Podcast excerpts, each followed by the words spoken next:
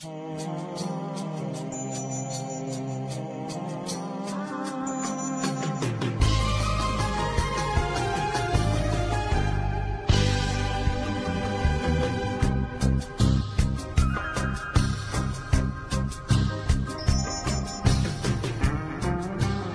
lucha va mucho más allá de México.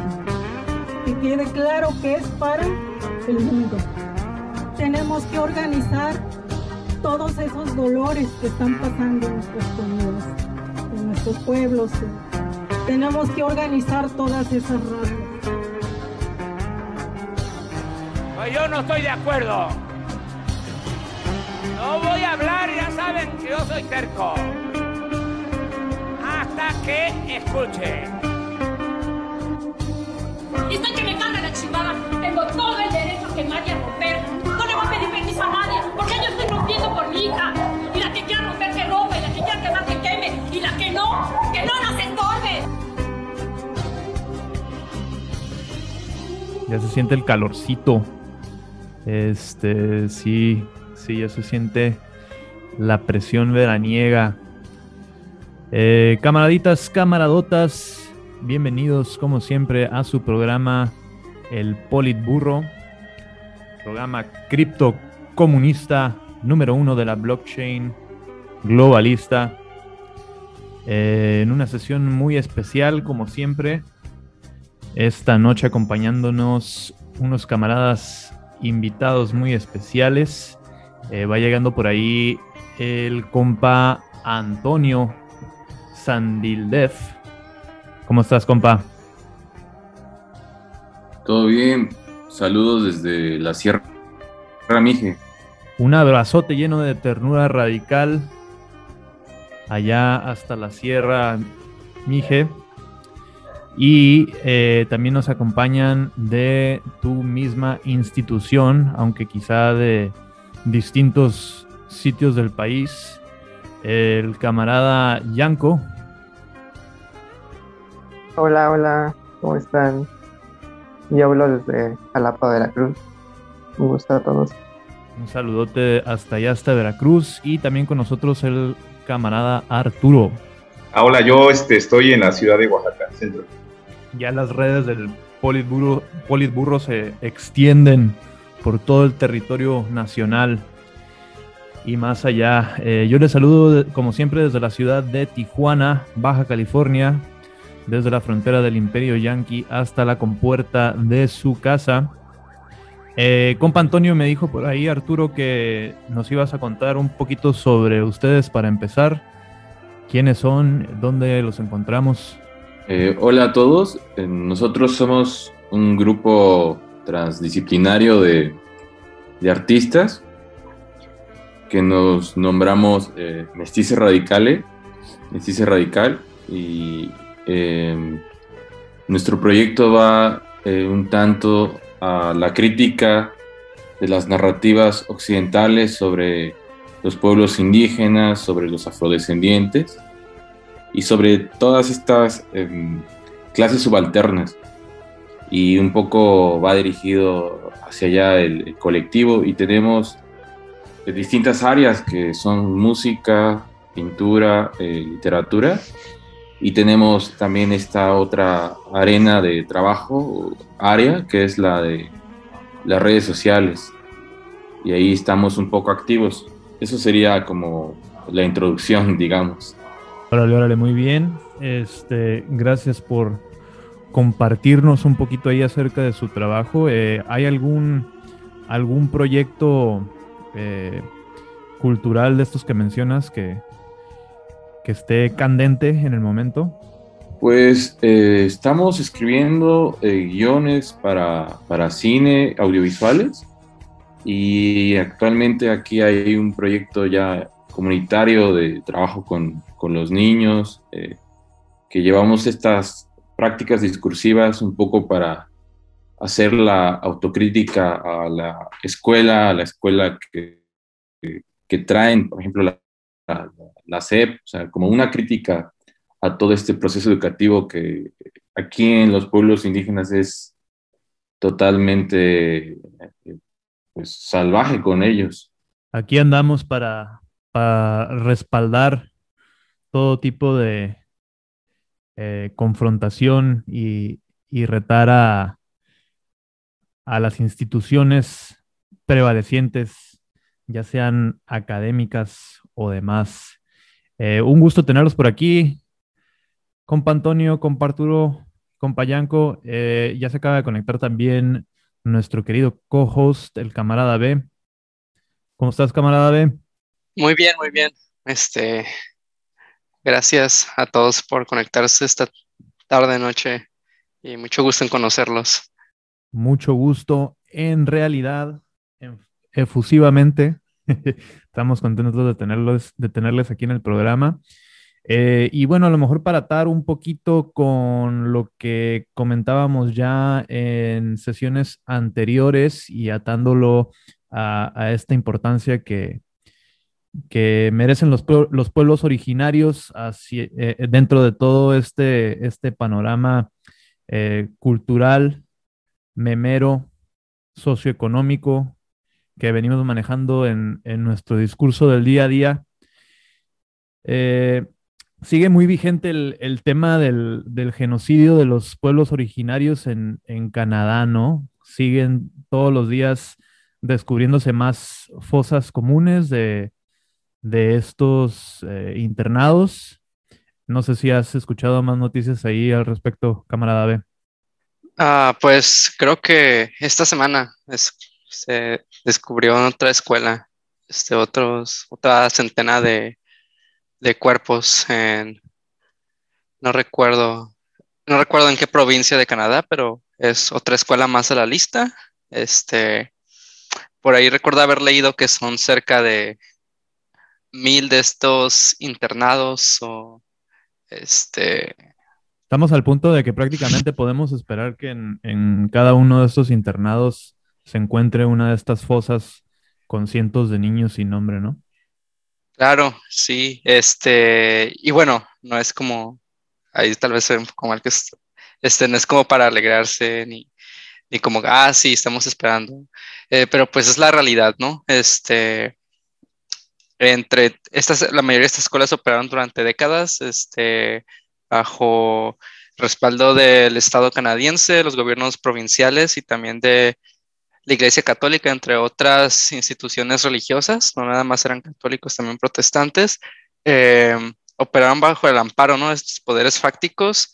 Eh, muchos de estos niños sufrieron abuso, este, y pues eh, algunos de abusos terminaron en, en, muerte, ¿no? Y una manera de lavarse las manos, este, las personas que dirigían estas, estas escuelas, internados, este, pues simplemente solo se, este, deshaciendo de los cuerpos, ¿no? De la manera más este, aborrecible, ¿no? Ni siquiera notificaron, ni siquiera notificaron nunca a las familias de, este, los niños. Esos niños, este, en su mayoría no son niños que llegaron ahí por su propio gusto o que las familias los hayan mandado porque, ah, sí, queremos que nuestro hijo, este, aprenda inglés, aprenda, ajá.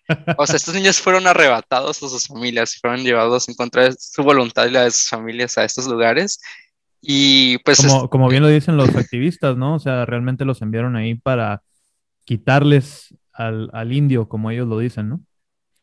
Sí, este, pues un en este caso una, una, un, un ejemplo más del, del genocidio, en este caso cultural, este, que, que realiza el Estado, el Estado canadiense, ¿no?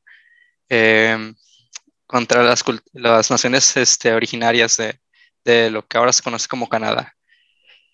Eh, pero bueno, podríamos decir que eso no nada más, no ha sucedido nada más en Canadá, también sucede en Estados Unidos. Este, creo que este, hoy estaba escuchando en la mañana este, en Democracy Now. Y en México, cabrón, o sea, prácticamente en, en, en toda América, ¿no? Sucede el, el mismo fenómeno eh, de, con distintos grados eh, pero perdón que te interrumpa ahí, le quiero preguntar a, los camaradas de Mestice Radicales qué, perciban, qué perciben ellos desde sus trincheras sobre estos recientes acontecimientos.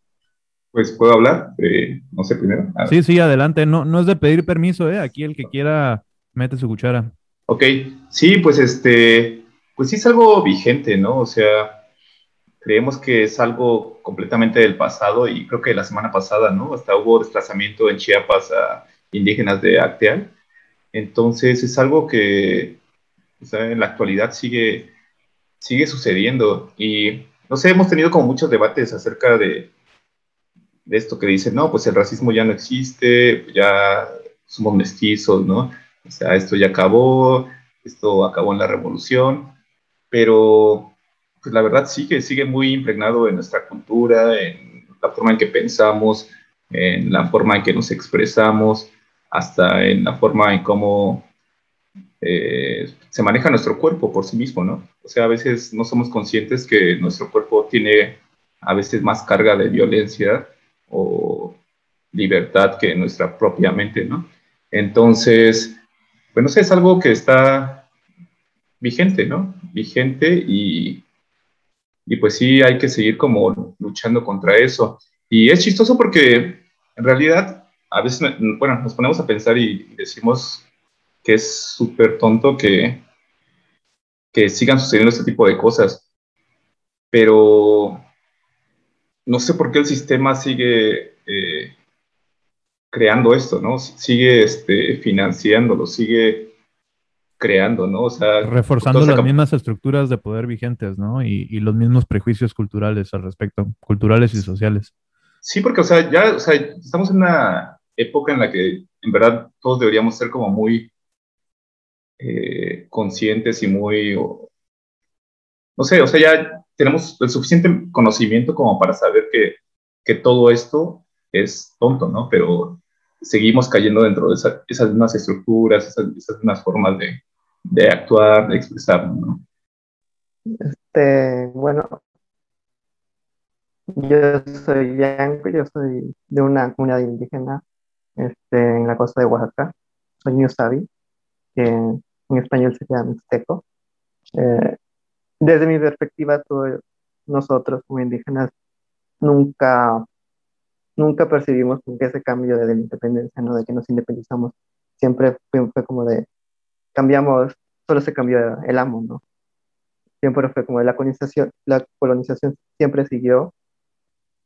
Hace unos meses le estaba platicando con mi papá y le pregunté qué, qué lengua había aprendido él primero, ¿no? Le, y él me dijo que su primera lengua en aprender fue ñusabi, que él siempre aprendió el mixteco, desde siempre, desde su casa. Y en la escuela fue cuando se empezaron a enseñarle español, ¿no? Pues como, es muy diferente como lo que yo viví, ¿no? Que en menos de 60 años en México eh, la educación había cambiado tanto que a mí ya me habían enseñado español desde mi casa y este, a mi padre era el, el mixteco, ¿no? Es como de, comunidades indígenas siempre estamos ahí en la lucha y no es que nunca haya acabado. ¿no? Esto sigue, México sigue como que perpetuando todos esos sistemas en los que México fue construido. Sí, muchas veces lo podemos llegar a ver como algo, algo muy distante, ¿no? Ya como algo del pasado.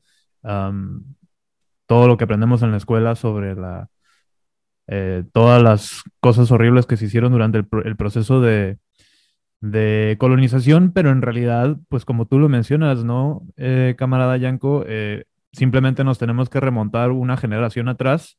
O sea, todavía hay muchísima gente viva que eh, vivió en carne propia ese, ese proceso de, colonización. Sí, este es algo todavía muy vivo, todavía muy, todavía muy presente. seguimos todavía en la lucha. Este, cada día es como de cómo podemos este, seguir este, cambiando estas narrativas de que como, los, como los pueblos indígenas debemos reivindicarnos a nosotros mismos como, como naciones propias en las que se nos fue este, negada esa, esa, esa noción de Estado que, de, de, lo que éramos.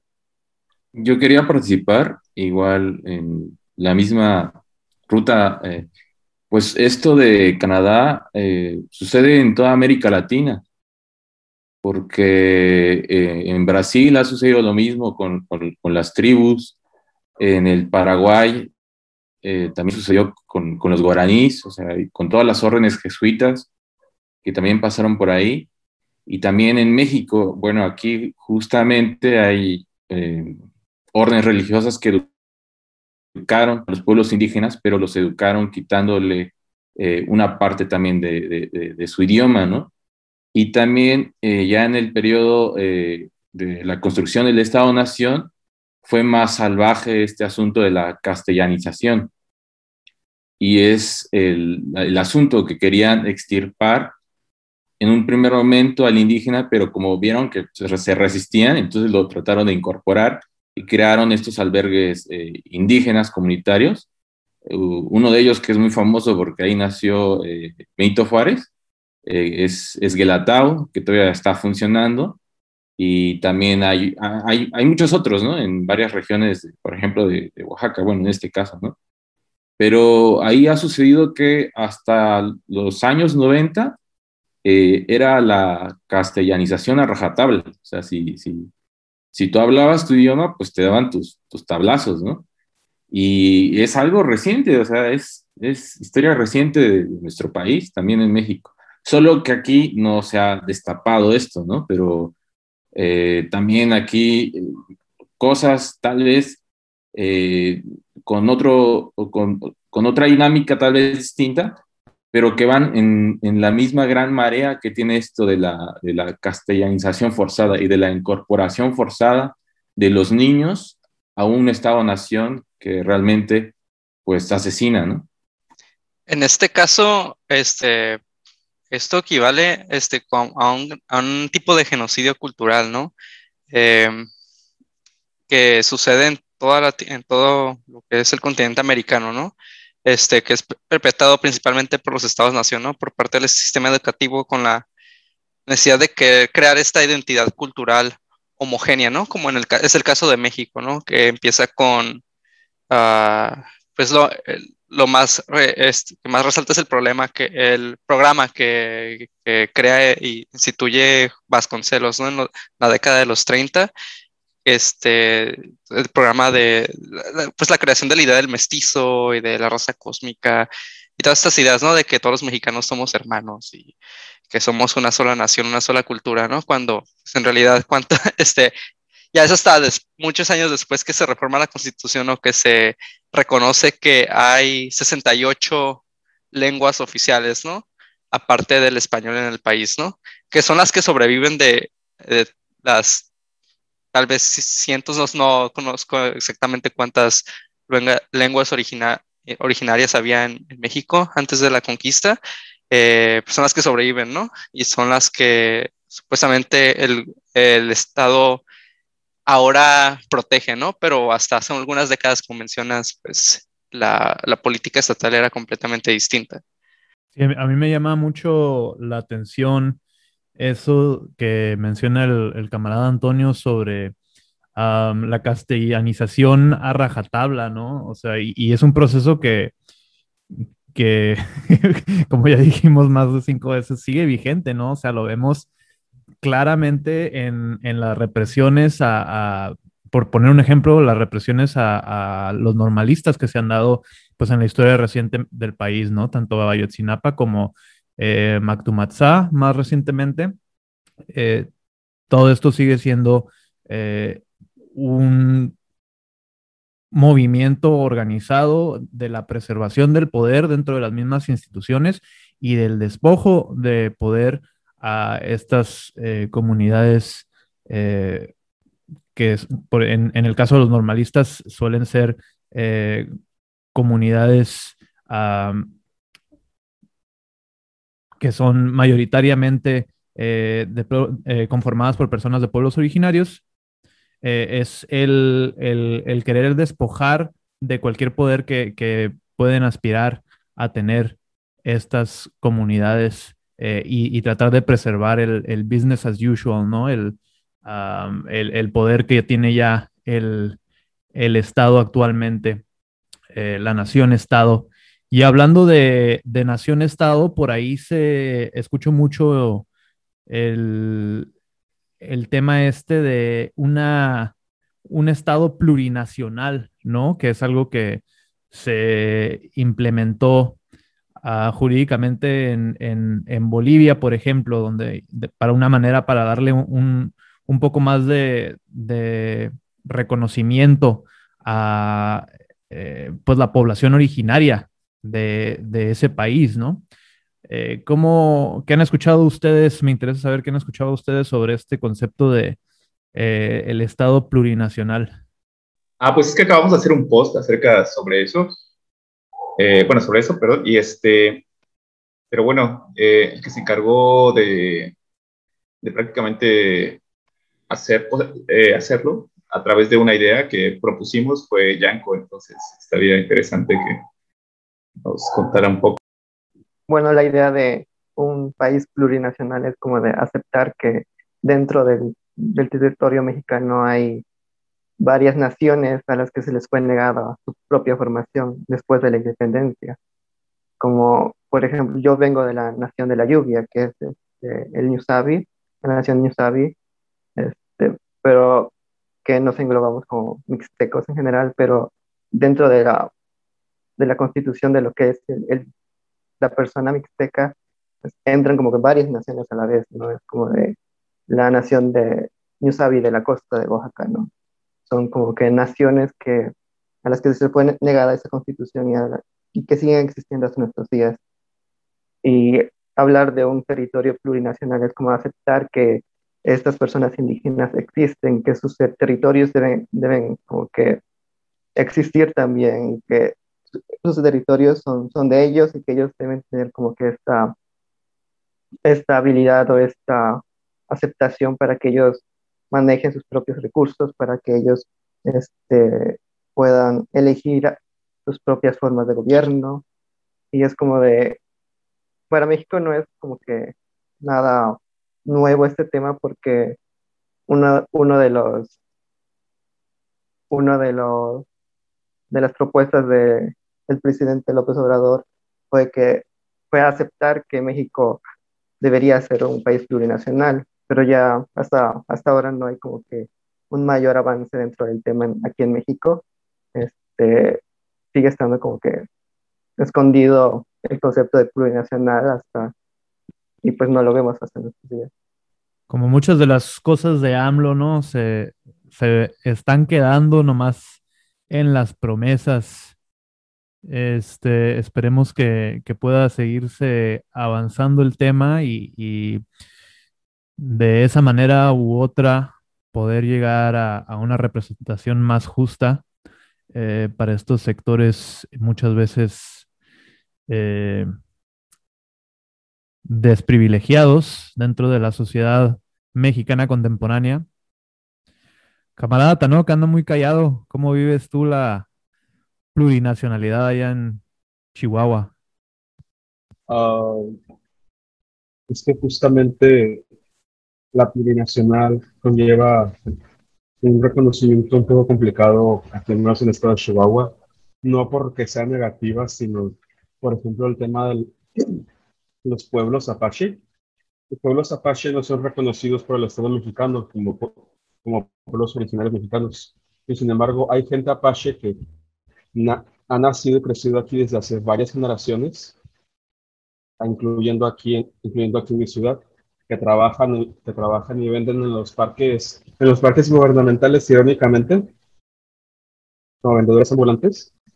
Y en sus comunidades y todo aquí, aquí mismo dentro del territorio mexicano, no en, un, en una frontera liminal, nada. Y no se les reconoce como, no se les reconoce. Se agregarían al menos cuatro pueblos más si se reconocieran los pueblos apache de Chihuahua. Y, también hablando de esto, la castellanización llama mucho la atención porque es una forma también del, del etnocidio sistemático de los pueblos indígenas, el, eh, la manera en la que el gobierno mexicano reconoce a, los, a las personas indígenas en si hablan o no ni lo originario. Por ejemplo, yo hace ya como tres generaciones que ya estoy distribalizado y ya no mi familia no es indígena hace rato, uh, pero digamos, uh, mi bisabuela era texcocana Ah, ella ya no, se, me da la impresión de que ella ya no hablaba náhuatl. Eh, ella, bajo los estándares del gobierno mexicano, ya no es indígena, no porque no tenga sangre indígena, porque no sea étnicamente indígena, sino porque no habla un idioma indígena. Es en una de las formas de etnocidio mexicano.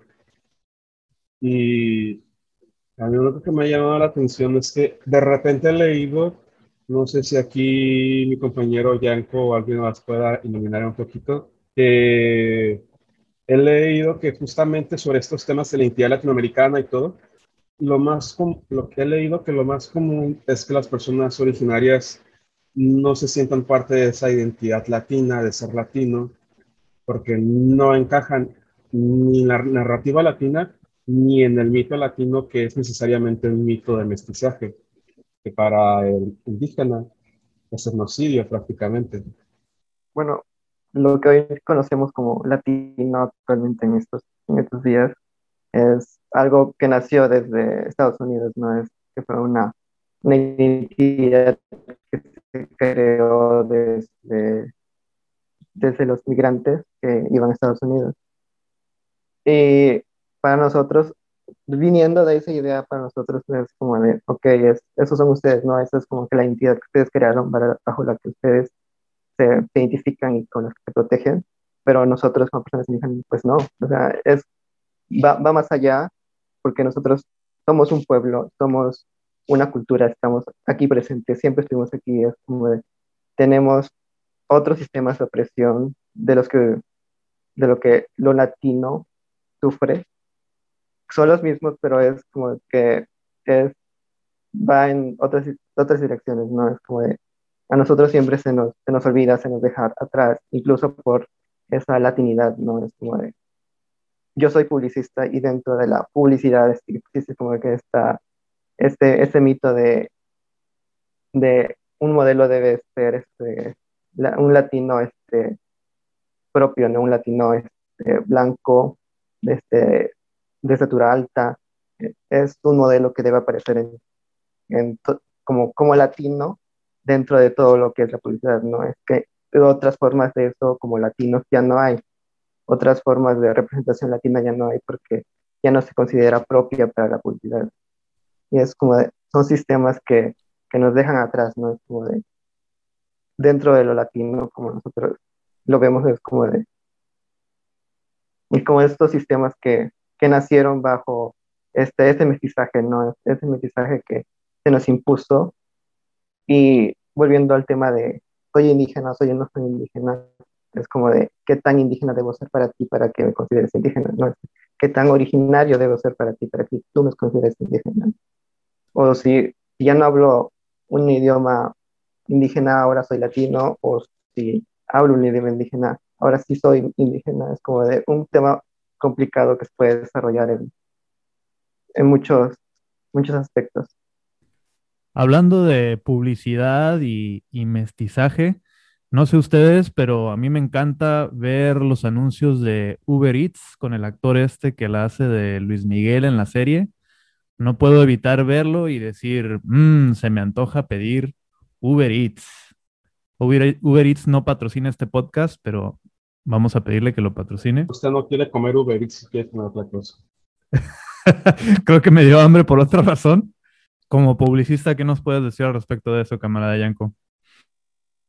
Yo, bueno, yo consumo mucho, mucho Twitch y me ha salido varias veces esa como publicidad, pero me sale como una versión corta. No, no sé si hay como una versión más larga, pero me salió como una versión corta de mm, la misma, no lo mismo, pero no entiendo nada de lo que, de lo que intenta hacer la publicidad. Es como de, ¿qué quieres decirme? aquí?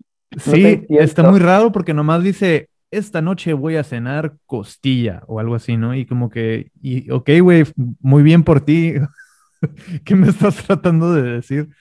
Pero, ah, es Luis Miguel. Luis Miguel pediría una costilla, yo también debo pedir una costilla por eso, ¿no? No sé si hay una versión más larga o no, pero dentro de, ese, de esa cápsula pequeña no, hay, no hay mucha información. como publicista, debo decir que no hay como que una intención para que el público haga algo, entienda algo. Es como de estar como que nada más presente para que lo veas y ya.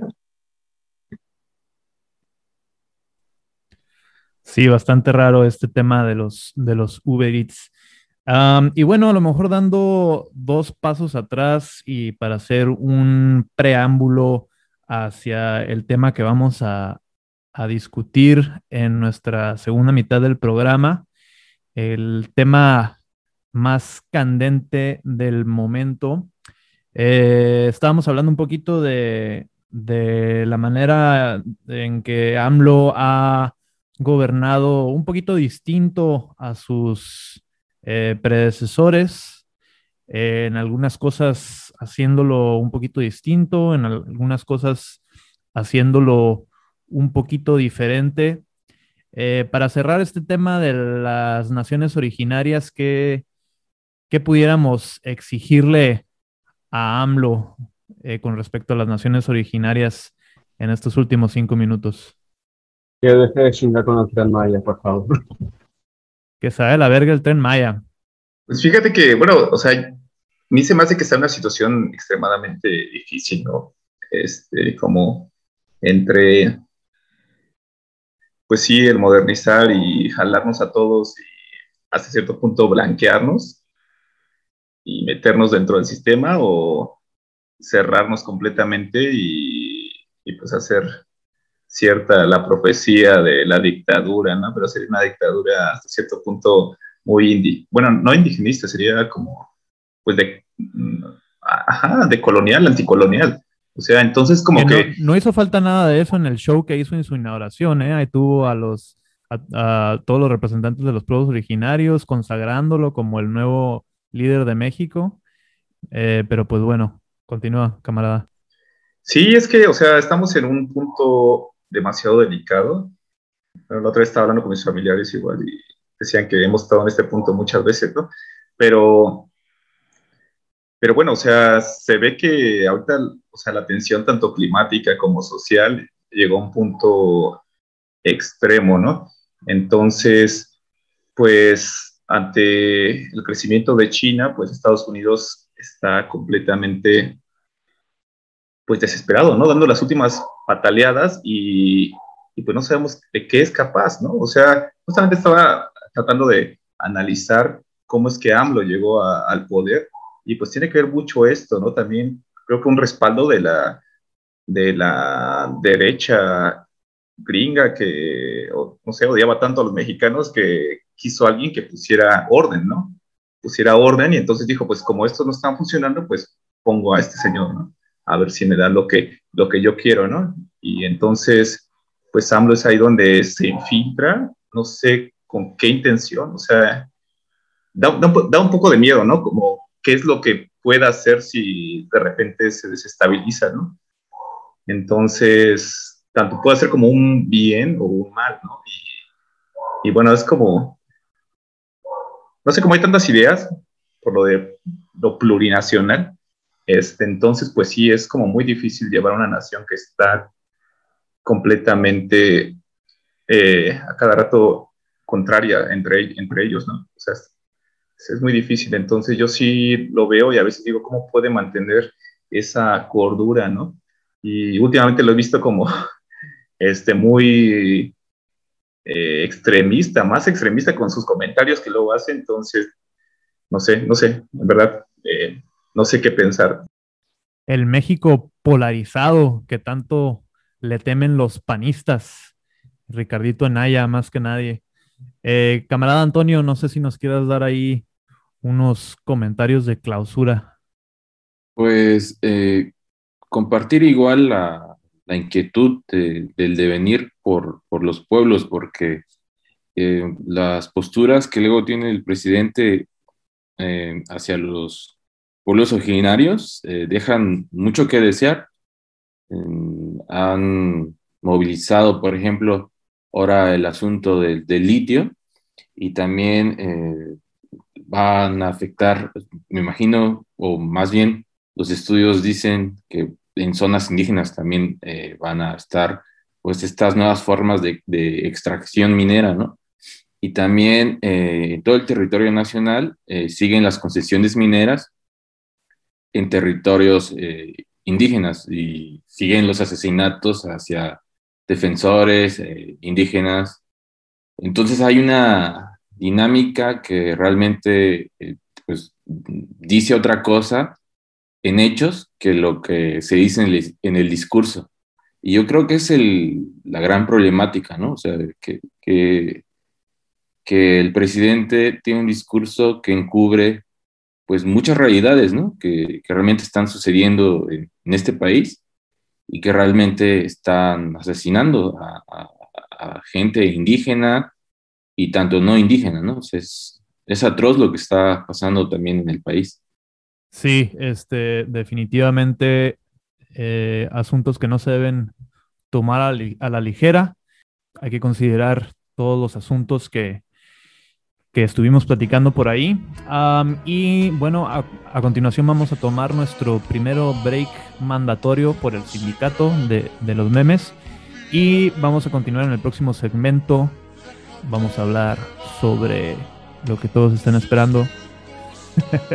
Los veo en unos próximos minutos.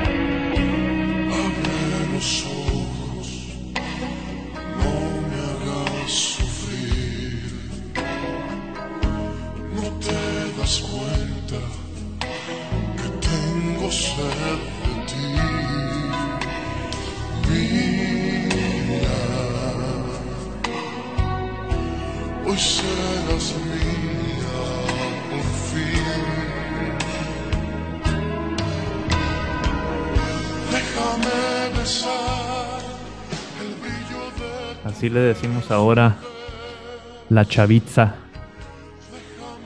Camarada B, tienes que decirnos por qué. Tienes que ponernos una buena excusa de por qué llegaste tarde. Porque no abría mi buscador. Estaba trabando. Ah, ya están aquí los camaradas. Bienvenidos de vuelta, camaraditas, camaradotas. Por ahí nomás creo el camarada Antonio.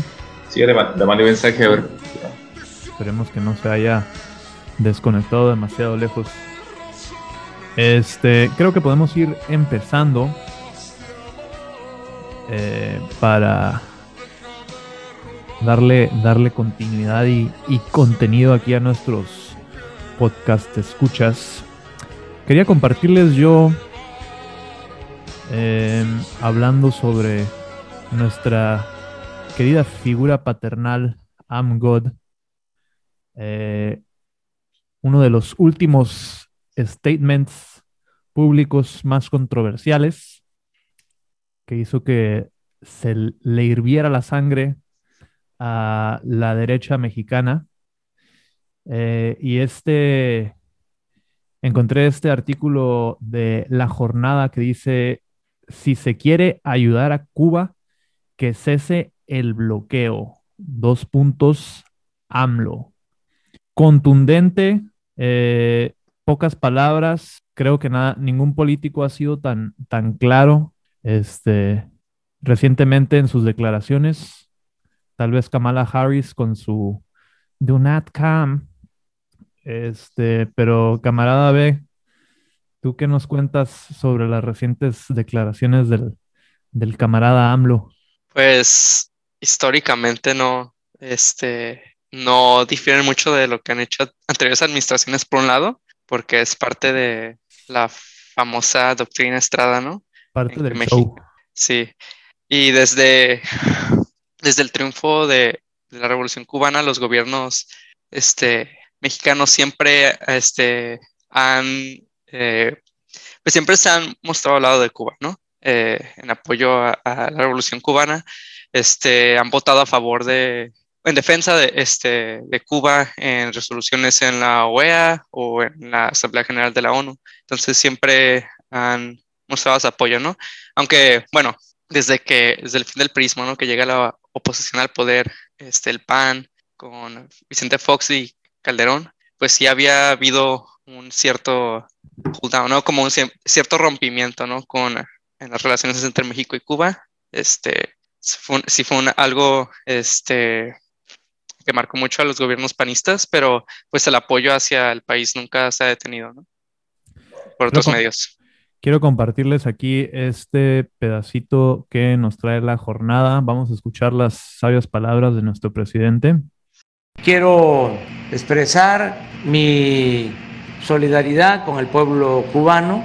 Creo que debe buscarse una salida mediante el diálogo, sin el uso de la fuerza, sin la confrontación, sin la violencia. Y tienen que ser los cubanos los que decidan, porque Cuba es un país libre, independiente y soberano. No debe de haber intervencionismo. Este, me, me, encanta cómo lo editan, ¿no? Tienen que cortar los silencios para que tenga un poco de, de fluidez el video. No debe de utilizarse la situación de salud del pueblo de Cuba con fines políticos. Nada de politización, de campañas mediáticas que ya eh, se están dando a nivel mundial. Hay muchos países con problemas en América Latina, en el Caribe. No es solo el caso de Cuba. Yo solamente tengo que decir, AMLO basadote.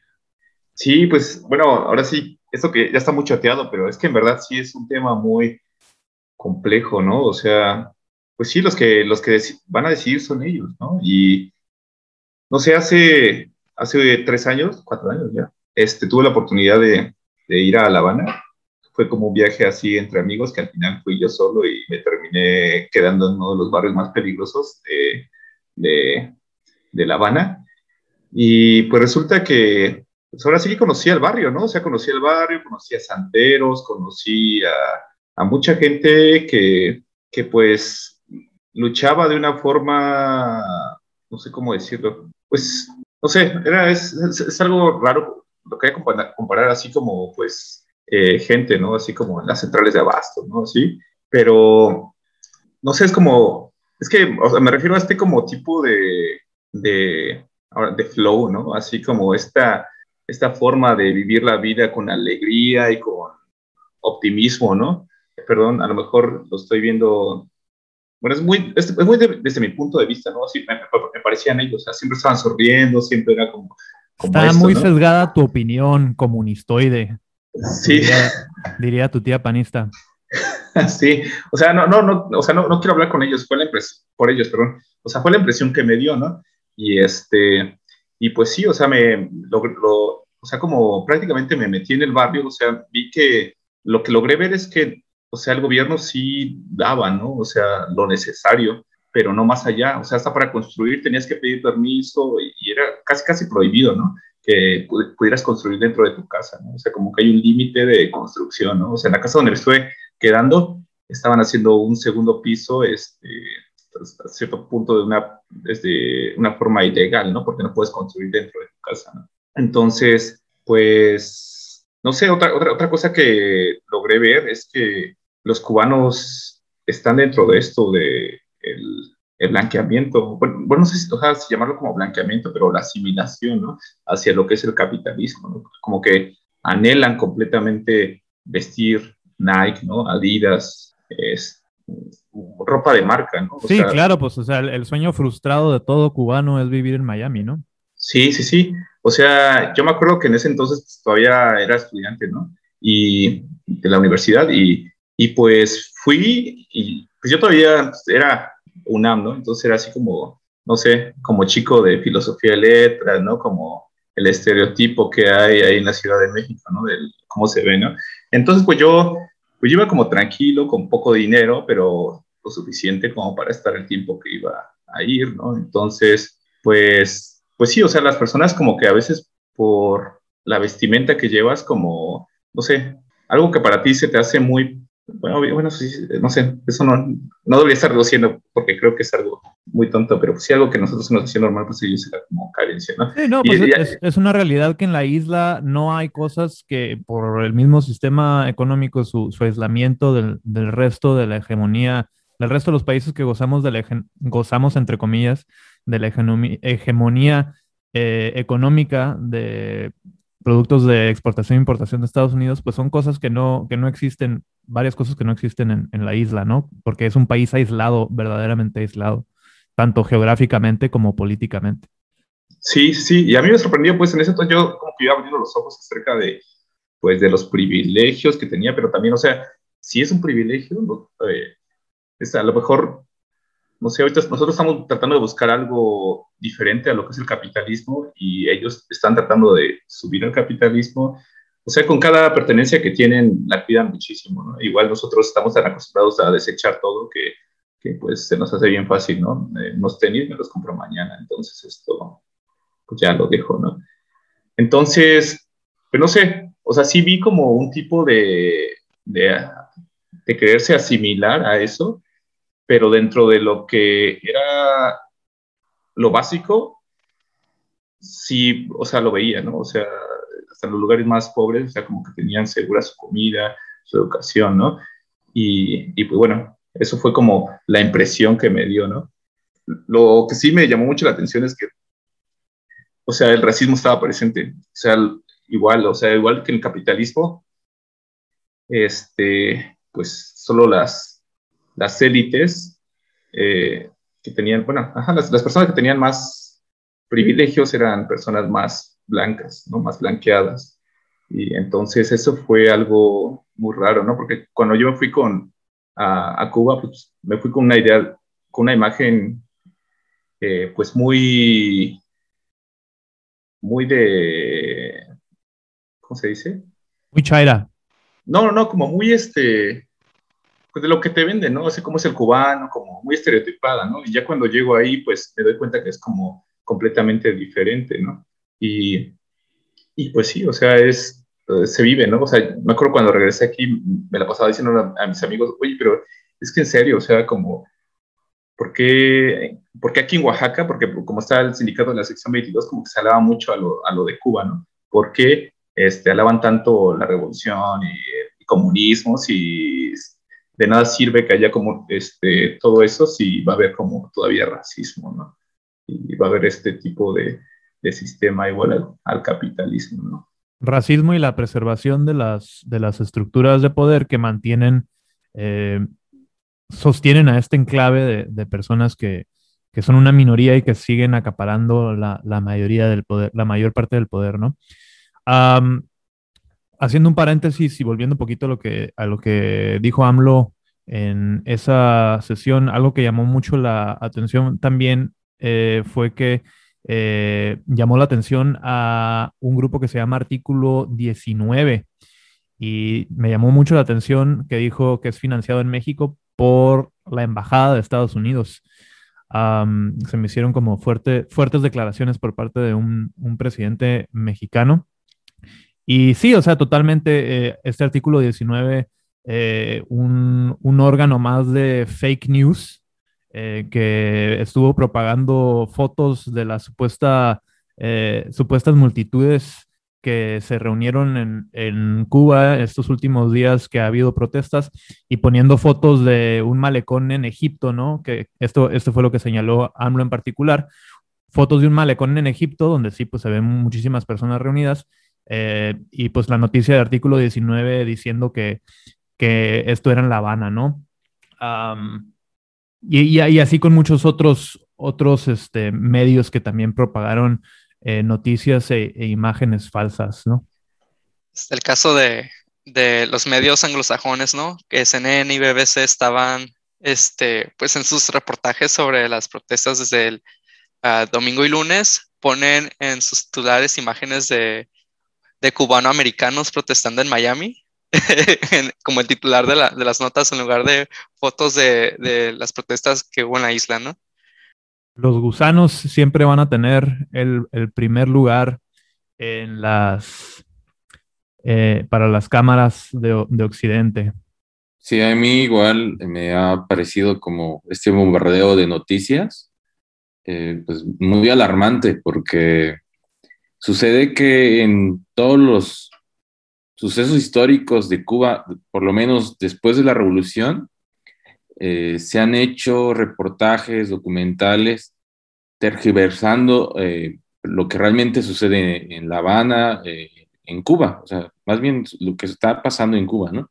Y por eso, hoy en día que también hay otra versión también de los hechos de, de compañeros cubanos o de amigas cubanas que realmente son o sea, son revolucionarios, creen, creen en la revolución. Y es gente que no es ni, ni de derecha, que podríamos clasificarla como de izquierda. Y ellos mismos están diciendo que sí existe una represión por parte del gobierno cubano.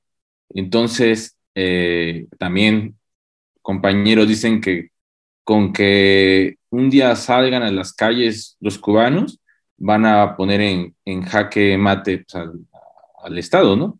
Y yo creo que es también la gran crisis que tiene Cuba, o sea, una crisis como esta, eh, después de los balseros, que también es muy recordada, ¿no? Por todos los que se fueron a, Miami, ¿no? En las balsas.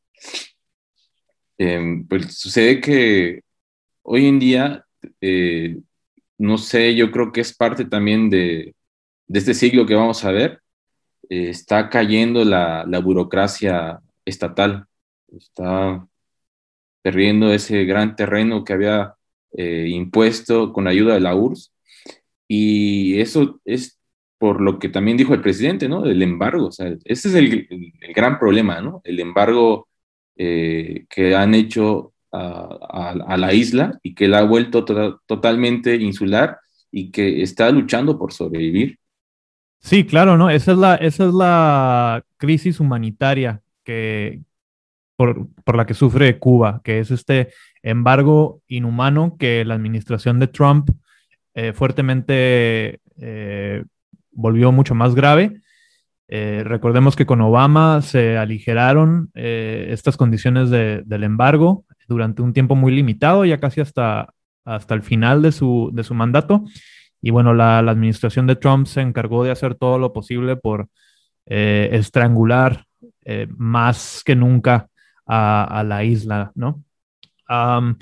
y creo que vale la pena aclarar los hechos, ¿no? Los hechos son que sí ha habido manifestaciones durante esta semana, estos últimos días, a un nivel que no se había visto a lo mejor desde los noventas.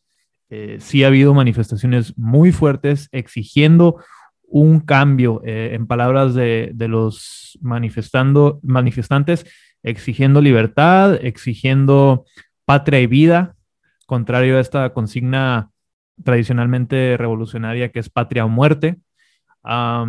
esto, estos son hechos, ¿no? Si hay mucha gente descontenta, así como hay este, miles y millones de personas descontentas con sus gobiernos todo lo largo de América Latina, ¿no?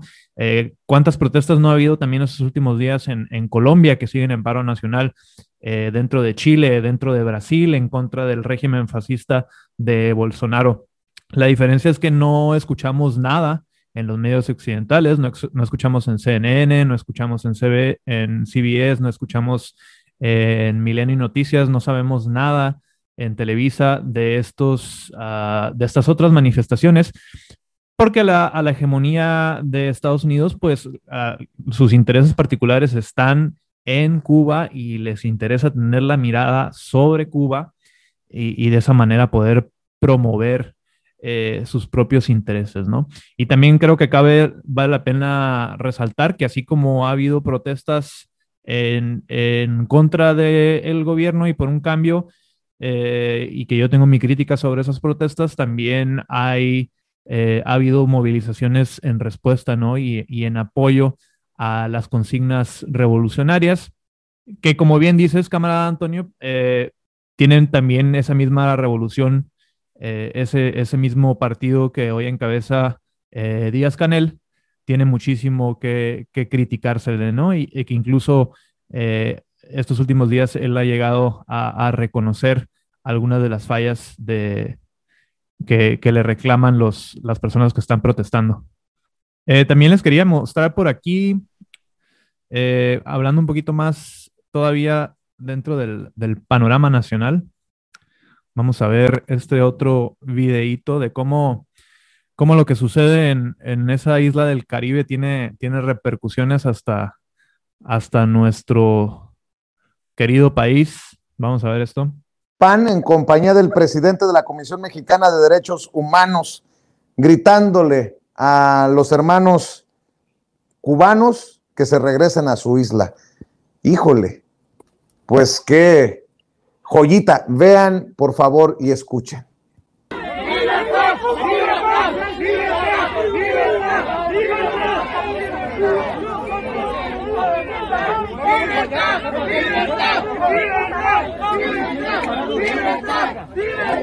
Aquí pues observamos a un grupo de eh, militantes del Partido Acción Nacional eh, encabezando eh, una, una, protesta que convocaron ellos adelante de la Embajada de Cuba en la Ciudad de México, ¿no?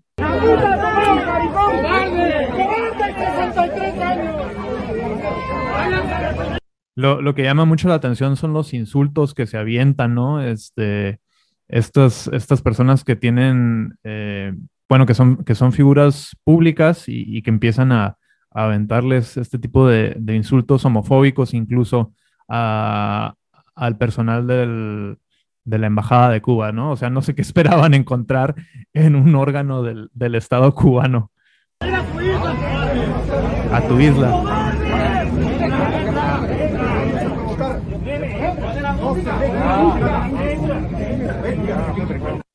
Y bueno, no, no sé qué, qué opiniones les, les merece este, este tipo de enfrentamiento, camaradas. Yo tengo, yo creo que tengo para decir a mi del pan es, ay, por favor, todos sabemos lo que haces. ¿Con qué cara, no? A Chihuahua, bueno, a la frontera de Chihuahua, porque a los demás se les olvidó la frontera de Chihuahua, no se nos olvida lo que hizo. ¿Por qué no nos cuentas un poquito más al respecto? En 2010, la, la ola de violencia, hace tan solo Hace tan año pasado estuvimos así de cerca, en Oriente Medio, porque Estados Unidos iba a catalogar a los narcos en la frontera como terroristas. Sí, ¿no? Toda la violencia que, que desató el, el, régimen dictatorial de Felipe Calderón. Eh, pues bueno, ahí, ahí las, los White Chickens eh, dando un poquito de pena, eh, como es costumbre, por, por la embajada cubana en, en Ciudad de México. Eh, camarada B, ¿qué te parece a ti? Pues bastante, eh, deja mucho que decir la conducta de esas personas, ¿no? Que nada más fueron a, a una este, representación diplomática, a, pues a tratar de... A, llamar la atención, ¿no? Fueron a atacarnos, no sé qué, no, sé qué esperaban de, de, de irles a gritar este, insultos a representantes de la delegación cubana o a ciudadanos cubanos, ¿no? O sea, eh, pues aquí los, lo que los grupos de derecha o los mexicanos, este, lo que el exterior piensa sobre Cuba no debería de tener importancia, ¿no? Este, en lo que va a suceder en, en la isla, ¿no? Eh, hablando un poquito sobre lo que decía ahí el, el camarada Antonio de que eh, en qué delicado balance se, encuentra el actual gobierno de, Cuba. a mí me llamó mucho la atención que, pues sí, sí estamos viendo eh, algo, un, movimiento, un movimiento considerable, ¿no? Este, tanto así que, que llamó la atención hasta de la Casa Blanca y llamó la atención para eh, Joe Biden, que poco a poco se está dando el, lujo de poder ser el, presidente en época de Guerra Fría que, nunca pudo ser, pero para su, para su suerte la historia se está repitiendo. eh, en un comunicado oficial de la Casa Blanca, el presidente Biden dijo, nosotros estamos del lado del pueblo cubano y su llamado por la libertad y el, la liberación de la garra de la pandemia y las décadas de represión y sufrimiento económico a los que han sido sujetos por el gobierno autoritario de Cuba. Entonces ahí directamente el gobierno de Estados Unidos, la Casa Blanca, eh, Joseph Biden, el, presidente supuestamente más progresista que ha tenido Estados Unidos en, toda su historia, eh, como dicen por ahí, meneando el sable para, para justificar las intenciones de Estados Unidos en el esquema geopolítico con respecto a Cuba.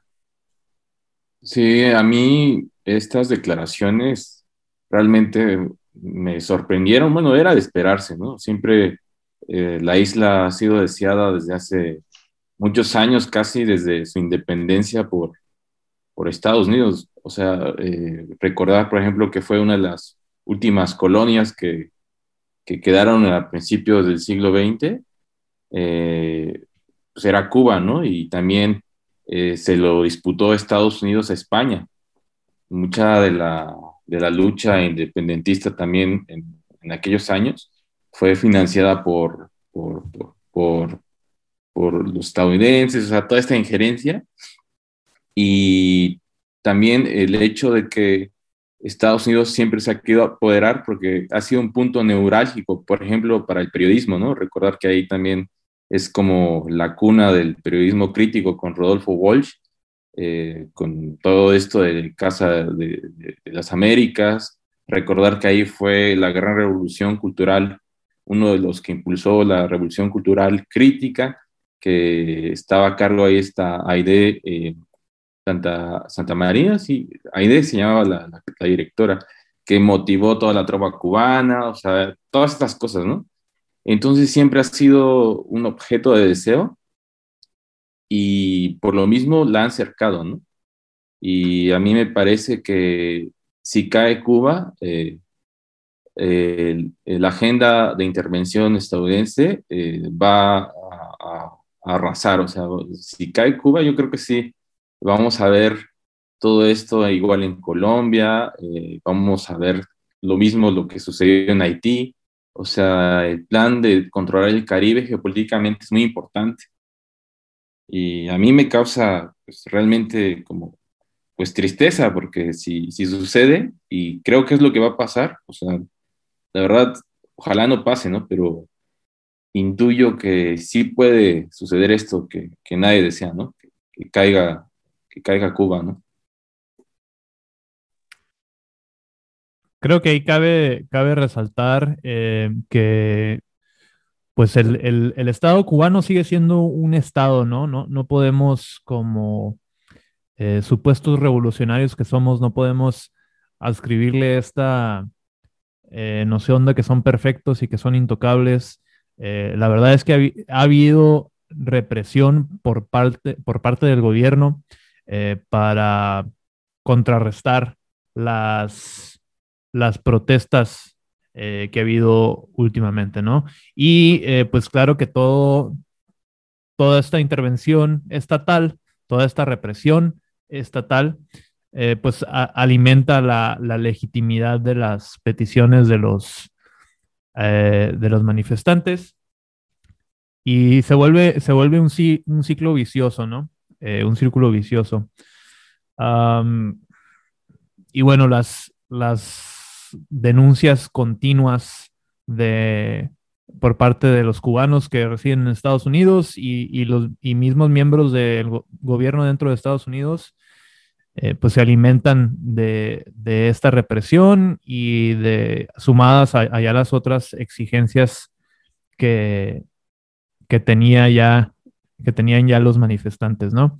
Hay otro videíto que también les quería mostrar aquí a mis compañeros, ya que estamos seguimos hablando de este temita.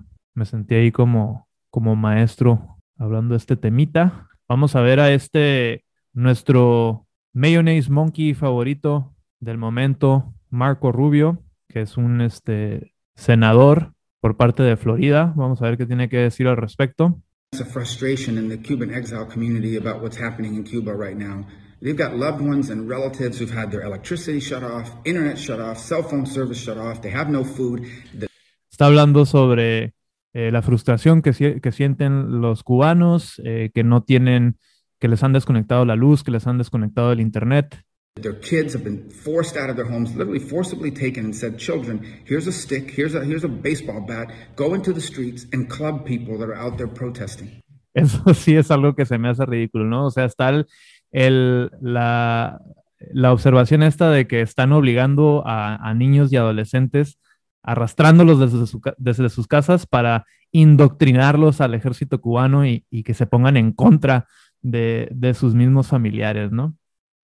And just imagine that desperation. And then you add to that the fear that nothing's going to happen, that the regime's going to win again, that the regime is once again going to be able to silence these voices and nothing is going to happen. And that's what the frustration is. Y se me hace un poquito eh, irónico que hable aquí de, frustración de parte del, pueblo cubano de que nadie, nada va a cambiar al respecto. Eh, ¿qué, ¿Qué frustración han de estar sintiendo los, los cubanos de que tras toda su, su, manifestación nada vaya a cambiar dentro del régimen. Pasando por alto que acaba de haber un referéndum constitucional en, do, en 2019, donde el 90% de la población eh, votó a favor. Tomemos en cuenta que eh, todos los cubanos tienen derecho al voto desde los 16 años, eh, contrario a, otros países como México, que es hasta los 18, o Estados Unidos. Eh, muy, muy irónico que él hable de, frustración por parte del pueblo cuando Estados Unidos todavía está inmerso en esta ola de, protestas a causa de la violencia estatal hacia las personas eh, afrodescendientes, ¿no? Eh, simplemente la ola de manifestaciones más intensa eh, en contra del el Estado americano, eh, de, de, establishment, las instituciones vigentes, y muy irónico que, que, esté este senador este, clamando por, por la frustración que siente el pueblo cubano cuando no se imagina qué tan frustrado está su propio pueblo, ¿no? Pero están ellos, eh, eh, políticos estadounidenses como Marco Rubio, están pues, y también están buscando encender, ¿no? Este, el, el apoyo claro. no en contra en contra de en contra de, del es gobierno cubano y es sí y es lo mismo que se repite en ese en este hashtag no de, de SOS Cuba este son personas que están eh, pidiendo o sea supuestamente fingen ser cubanos que fingen que están pidiendo no intervención humanitaria que es una pues nada más un, una cortina de humo para la intervención militar no que desean que pase no están pidiendo a gritos, ¿no? Y en, la, en, su mayoría, pues ni siquiera son personas en Cuba, ¿no? Son personas que ya mencionamos en Miami o en, en México o en otros países de América Latina donde está, hay exiliados este, cubanos, pero que son este, descendientes de las personas que salieron hace, hace décadas de la isla, ¿no? Que pues quieren ver caer este, al Estado cubano, o sea, el, el régimen que hay ahorita en Cuba, este, desean que vuelva, eh, que regrese la propiedad privada a la isla, que, este, que se... Pues la propiedad el privada capitalismo. ya volvió, ya volvió con el referéndum del 2019. Bueno, por lo menos ya está admitida constitucionalmente, ¿no? No sé qué, qué tan cerca se estén de, de restablecer un, un, este, una verdadera, este, un, ver, un, verdadero entendimiento jurídico de la propiedad privada como sucede en México, como sucede, sucede en Estados Unidos. Eh, pero el hecho es que el referéndum del 2019 liberalizó el régimen comunista cubano a un alto grado. Pero solo se limita a, a, la aparición de empresas pequeñas y medianas, no a la este, de que lleguen las multinacionales a, este, a arrasar, ¿no? Y a querer este, eh, hacerse de grandes latifundios, ¿no? Eso, eso todavía no está permitido. Protegiendo los intereses del proletariado. Pero pues las personas que están pidiendo intervención militar o humanitaria en Cuba no se quieren este, quedar nada más con eso, quieren este, que les regresen que les regresen lo que les quitaron hace décadas, ¿no? O, sus este, casinos, sus latifundios. Exacto. Este, y al mismo tiempo, y al mismo tiempo van a permitir, ¿no? Que, que el capital extranjero venga y se, se, quede, se haga de la isla completamente, ¿no? Así es, este camarada Yanko, has estado muy callado ahí con toda la información que te acabamos de patrocinar. ¿Qué, qué resumen nos quieres dar en nombre de Mestice Radicale? Pues es un tema muy complicado porque hay varias narrativas que, que se encuentran, que chocan juntas, ¿no? Está la de Estados Unidos que dice que el socialismo es malo. Está la narrativa de Cuba que Estados Unidos es lo que provoca todo, ¿no? Y está están los protestantes a los que no se les está escuchando debidamente, ¿no? A los que se le están violentando por parte de las dos partes. Está, la, está el caso de la youtuber Dina Star, una youtuber cubana, que fue arrestada eh, en vivo dentro de una entrevista. Y y muchos medios salieron a decir ¿no? que fue torturada, que fue, que fue arrestada, que siendo violentada, no sé qué más. Y cuando ella salió, ya después de que, después de que la dejaron libre, fue como de, todo eso es mentira, yo estoy bien, no me torturaron nada, como de, hay como que violencia por parte de las dos ¿no? ¿a quién le, le creemos totalmente? Sí, en definitivamente una narrativa muy distorsionada eh, creo que podemos expresar nuestra solidaridad con el pueblo cubano, eh, decir que como todo pueblo tienen derecho a autodeterminarse y esperemos que no haya más represión por parte del Estado y que no haya interferencia por parte del gobierno de Estados Unidos. Hands off Cuba, las manos, quiten las manos de Cuba. Eh, tenemos poco tiempo antes de terminar la, la sesión, camaradas. No sé si quieran eh, ahora ya pasar a nuestro segmento Nenis, a dar nuestros plugs. Camarada eh, Antonio, no sé si quieras dar el anuncio de qué es Mestice Radicale y dónde te podemos encontrar. Mm, Mestice Radicale eh, está en, Instagram y tenemos un blog y también tenemos una página de Facebook y tenemos como una especie de, de territorios materiales que son eh, Oaxaca eh, ciudad, que es Oaxaca de Juárez, eh, la, Sierra Norte de Oaxaca y Ciudad de México. Y el plan es tratar de, de ocupar otros territorios mm, físicos y también seguir en, en, el ámbito virtual, que también el asunto es que encarne, que encarne pronto y que la crítica hacia el mestizaje en México se haga, se haga más fuerte. Excelente, camaradita Antonio. Eh, te, expresamos eh, efusivamente nuestra solidaridad desde el norte del país. Eh, no sé si tengan por ahí otro plug. Creo que andamos bien.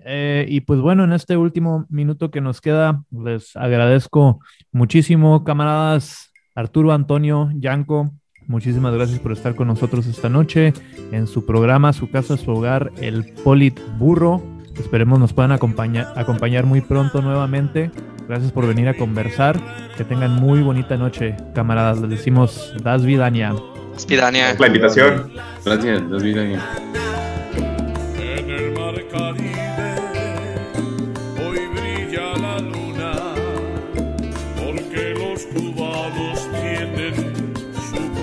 Y protocolo